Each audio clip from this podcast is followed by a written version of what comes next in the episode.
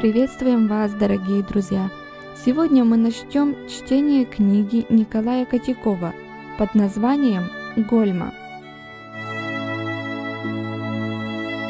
В этой книге все события описаны по свидетельству очевидцев, поэтому мы начнем читать со свидетельства Александра Матлашевского. «Падут подле тебя тысячи, но к тебе не приблизится – только смотреть будешь очами своими. Псалом 90.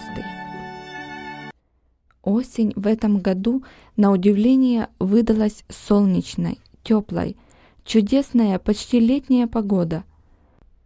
Лишь желтизна деревьев да грустный шелест листьев под ногами напоминает о близких холодах.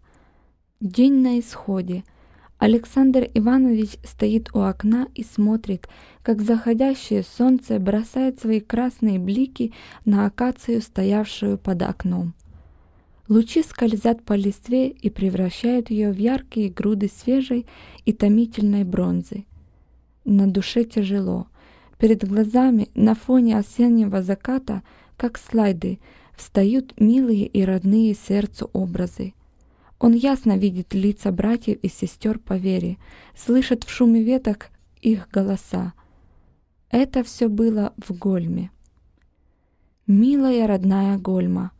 Кадр за кадром, словно на экране, перед глазами проходит вся его жизнь. Воспоминания давят на сердце, грудь теребят душу.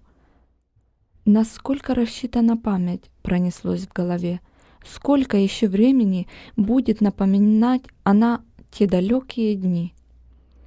Александр Иванович вздохнул, стиснул зубы, чтобы не заплакать. Втянул в себя поглубже воздух. Рывком, чуть дрожащей рукой, расстегнул ворот рубашки, прикрыл глаза. Изумрудные слезинки застыли на ресницах.